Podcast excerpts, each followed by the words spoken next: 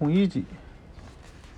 鲁镇的酒店的格局是和别处不同的，都是当街一个曲尺形的大柜台，柜里面预备着热水，可以随时温酒。做工的人半午半晚上了工，每每花四文铜钱买一碗酒。这是二十年多年前的事，现在每晚要涨到十文。靠柜外站着，热热的喝了休息。倘肯多花一文，便可以买一碟盐煮笋或者茴香豆，坐下酒物了。如果出到十几文，那就能买一样荤菜。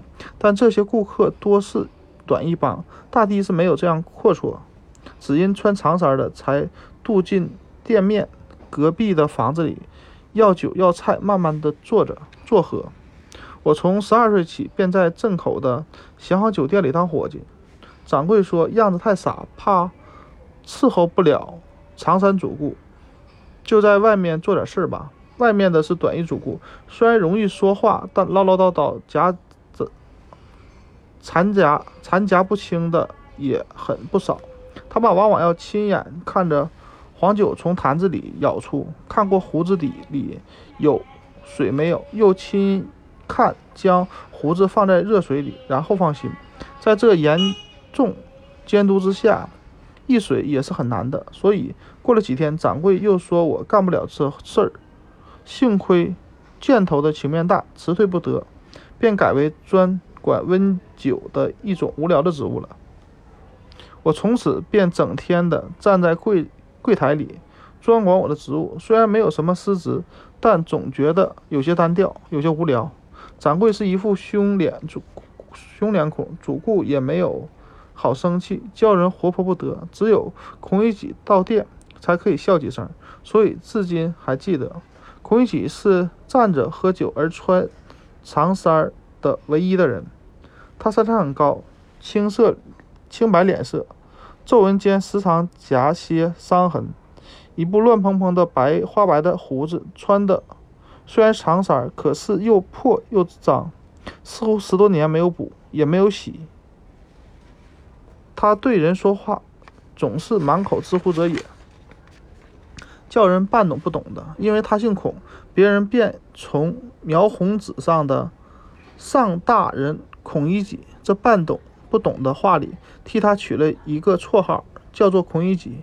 孔乙己一到店，所有喝酒的人都便都看着他笑，有的叫道：“孔乙己，你脸上又添上了新伤疤。”他不回答，对柜里说：“温两杯两碗酒，要一碟茴香豆。”便排出酒文大钱。他们又故意的高声嚷道：“你一定又偷了人家的东西！”孔乙己。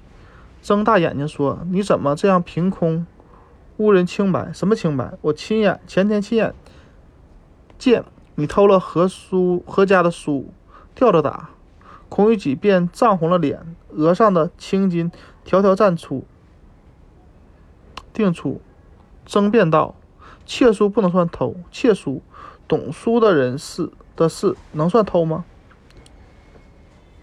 接连便是难懂的话，什么？君子固穷，什么乎者之类，引得众人都呼笑起来。店内充外充满了快活的空气。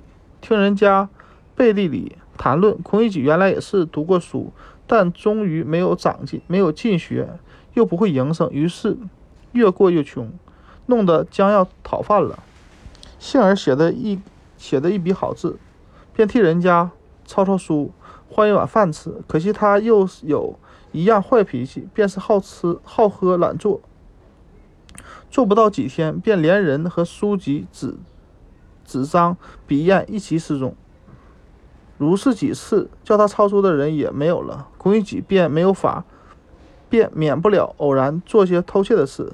但他在我们店里品行却比别人都好，就是从不拖欠。虽然虽然。间或没有现钱，暂时记在粉板上，但不出一月，定然还清。从粉板上逝去了孔乙己的名字。孔乙己喝过半碗酒，涨红的脸色渐渐复了原。旁人便问道：“孔乙己，你当真认识字吗？”孔乙己看着问他的人，显出不孝直辩的神色。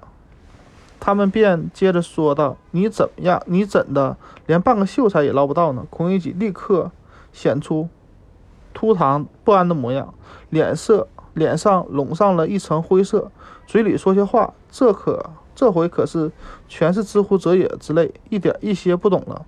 在这时候，众人也都哄笑起来，店内外充满了快活的空气。在这时候，我可以附和着笑。掌柜是绝不责备的，而且掌柜见了孔乙己，也每每这样问他，引人发笑。孔乙知道自己知道不能和他们聊天，便只好向孩子们孩子说话。有一回对我说道：“你读过书吗？”我略略点了一点头。他说：“读过书。”我便考你一考：茴香豆的“茴”怎么样写？我想讨饭的一样的人也配考我吗？便回过脸去，不再理会。孔乙己等了许久，很恳切地说道：“不能写吧？我教给你，记着这些字，应该记着，将来做掌柜的时候要写写账要用。”我暗想，我和掌柜的等级还很远呢，而且我们掌柜从也从不将茴香豆上账。又好笑又不耐烦，懒懒地答他道：“谁要你教？不是？”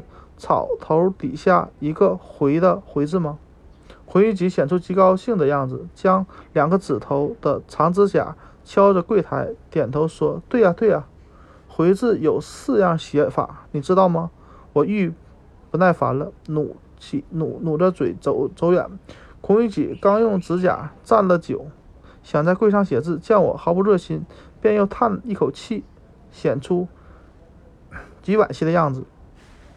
有几回，邻舍孩子听着笑声也赶热闹，围住孔乙己，他便给他们茴香豆吃，一人一颗。孩子吃完豆，仍然不散，眼睛都望着碟子。孔乙己着了慌，伸开五指将碟子罩住，弯腰下去说道：“不多了，我已经不多了。”直起身又看了一眼，看了一看豆，自己摇头说：“不多不多，多乎哉？不多也。”于是这一群孩子都在笑声里走散了。孔乙己是这样使人快活，可是没有他，别人也便这么过。有一天，大约是中秋前的两三天，掌柜正在慢慢的结账，取下粉板，突然说：“孔乙己长久没有来，还欠十几十九个钱呢。”我也觉得他的确长久没有来了。一个喝酒的人说道：“他怎么会来？他打折了。”他打折了腿了。掌柜说：“哦，他总仍就是偷。这一回是自己发昏，竟偷到丁举人家里去了。他家的东西偷的偷的吗？后来怎样？怎样？先写伏辩，后来是打，打了大半夜，再打折了腿。后来呢？后来打折了腿了，打折了怎样？怎样？谁晓得？也许是死了。掌柜也不再问，仍然慢慢的算他的账。中秋过后，秋风。”是一天 凉比一天，看看将近初冬，我整天的靠着火，也许穿上棉袄了。一天的下半天没有一个顾客，我正合着眼坐着，突然间听得一个声音问一碗酒。这声音虽然极低，却很耳熟。看时又全没有人。站起来向外一望，那孔乙己便在柜台下对着门槛坐着，他的脸上。黑而且瘦，已经不成样子，穿一件破夹袄，盘着两腿，下面垫一个蒲包，用草绳在肩上挂住。见了我，又说道：“喂一碗酒。”掌柜也伸出头去，一面说：“孔乙己吗？你还欠十九个钱呢。”孔乙己很荒唐的迎面答道：“这下回还清吧，这一回是现钱，酒要好。”掌柜仍然同平常一样，笑着对他说：“孔乙己，你又偷了东西。”但他这回却不十分分辨，简单的、简单了一句：“不要取笑，取笑还是不偷，怎么会打折腿？”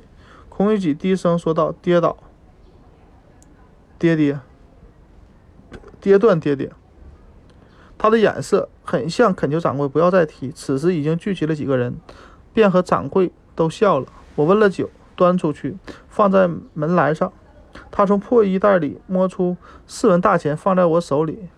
见他满手是泥，原来他便用这手走过来的。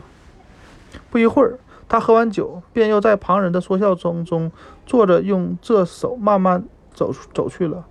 自此以后，又长久没有看见孔乙己。到了年关，掌柜取下粉板说：“孔乙己还欠十九个钱呢。”到了第二年瑞瑞、端午，又说孔乙己还欠十九个钱呢。到中秋可是没有说，再到年关也没有看见他。